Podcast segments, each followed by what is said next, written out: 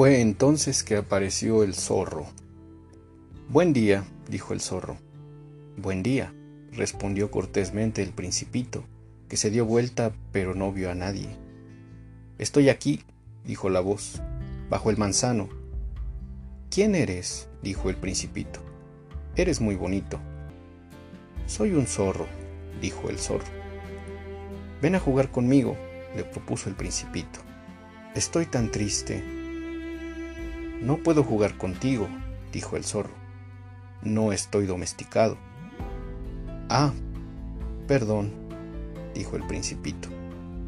Pero después de reflexionar, agregó, ¿qué significa domesticar? No eres de aquí, dijo el zorro. ¿Qué buscas? Busco a los hombres, dijo el principito.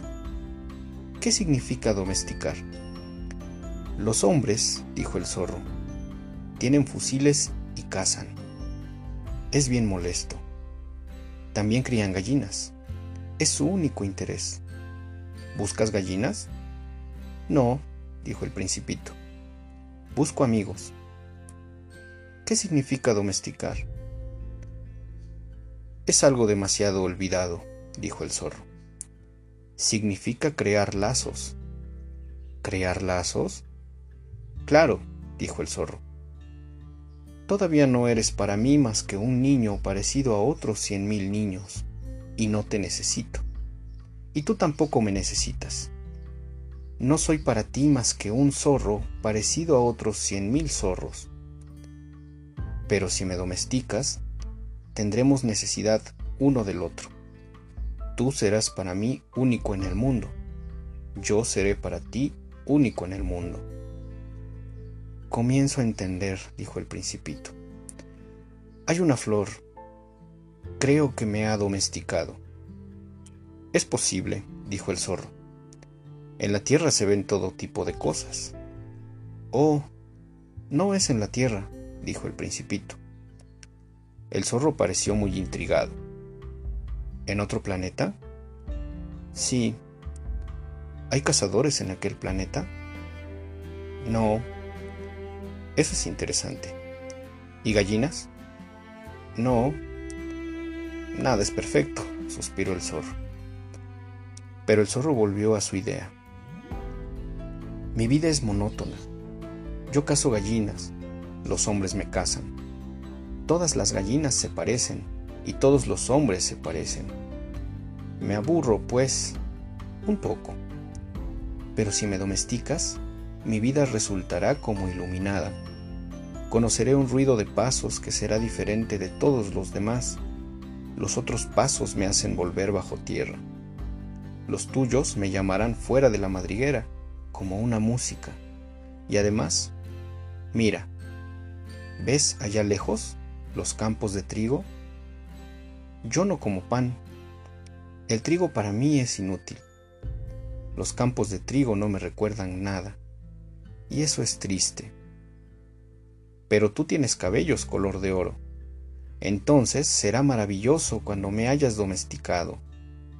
El trigo, que es dorado, me hará recordarte, y me agradará el ruido del viento en el trigo. El zorro se calló y miró largamente al principito. Por favor, domestícame, dijo. Me parece bien, respondió el principito, pero no tengo mucho tiempo. Tengo que encontrar amigos y conocer muchas cosas. Solo se conoce lo que uno domestica, dijo el zorro. Los hombres ya no tienen tiempo de conocer nada compran cosas ya hechas a los comerciantes. Pero como no existen comerciantes de amigos, los hombres no tienen más amigos. Si quieres un amigo, domestícame. ¿Qué hay que hacer? dijo el principito. Hay que ser muy paciente, respondió el zorro. Te sentarás al principio más bien lejos de mí, así, en la hierba. Yo te miraré de reojo y no dirás nada. El lenguaje es fuente de malentendidos. Pero cada día podrás sentarte un poco más cerca. Al día siguiente el principito regresó. Hubiese sido mejor regresar a la misma hora, dijo el zorro. Si vienes, por ejemplo, a las cuatro de la tarde, ya desde las tres comenzaré a estar feliz. Cuanto más avance la hora, más feliz me sentiré. Al llegar a las cuatro me agitaré y me inquietaré. Descubriré el precio de la felicidad. Pero si vienes en cualquier momento, nunca sabré a qué hora preparar mi corazón.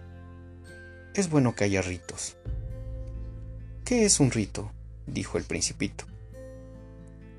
Es algo también demasiado olvidado, dijo el zorro. Es lo que hace que un día sea diferente de los otros días, una hora de las otras horas. Mis cazadores, por ejemplo, tienen un rito. El jueves bailan con las jóvenes del pueblo. Entonces, el jueves es un día maravilloso. Me voy a pasear hasta la viña. Si los cazadores bailaran en cualquier momento, todos los días se parecerían y yo no tendría vacaciones. Así, el principito domesticó al zorro, y cuando se aproximó la hora de la partida, Ah, dijo el zorro, voy a llorar. Es tu culpa, dijo el principito. Yo no te deseaba ningún mal, pero tú quisiste que te domesticara. Claro, dijo el zorro. Pero vas a llorar, dijo el principito. Claro, dijo el zorro. Entonces no ganas nada. Sí gano, dijo el zorro, a causa del color del trigo. Luego agregó, Ve y visita nuevamente a las rosas. Comprenderás que la tuya es única en el mundo. Y cuando regreses a decirme adiós, te regalaré un secreto. El principito fue a ver nuevamente a las rosas. Ustedes no son de ningún modo parecidas a mi rosa. Ustedes no son nada aún y ustedes no han domesticado a nadie. Ustedes son como era mi zorro. No era más que un zorro parecido a cien mil otros, pero me hice amigo de él y ahora es único en el mundo. Y las rosas estaban muy incómodas. Ustedes son bellas, pero están vacías, agregó. No se puede morir por ustedes. Seguramente cualquiera que pase creería que mi rosa se les parece, pero ella sola es más importante que todas ustedes, puesto que es ella quien he regado, puesto que es ella a quien abrigué bajo el globo, puesto que es ella a quien protegí con la pantalla, puesto que es ella la rosa cuyas orugas maté, salvo las dos o tres para las mariposas, puesto que es ella a quien escuché quejarse o alabarse, o incluso a veces callarse, puesto que es mi rosa. Y volvió con el zorro. Adiós, dijo. Adiós, dijo el zorro. Aquí está mi secreto. Es muy simple. Solo se ve bien con el corazón lo esencial es invisible a los ojos. Lo esencial es invisible a los ojos, repitió el principito a fin de recordarlo. Es el tiempo que has perdido en tu rosa lo que hace a tu rosa tan importante.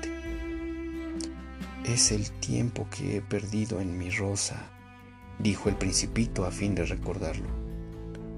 Los hombres han olvidado esta verdad dijo el zorro. Pero tú no debes olvidarla. Eres responsable para siempre de lo que has domesticado. Eres responsable de tu rosa. Soy responsable de mi rosa, repitió el principito, a fin de recordarlo.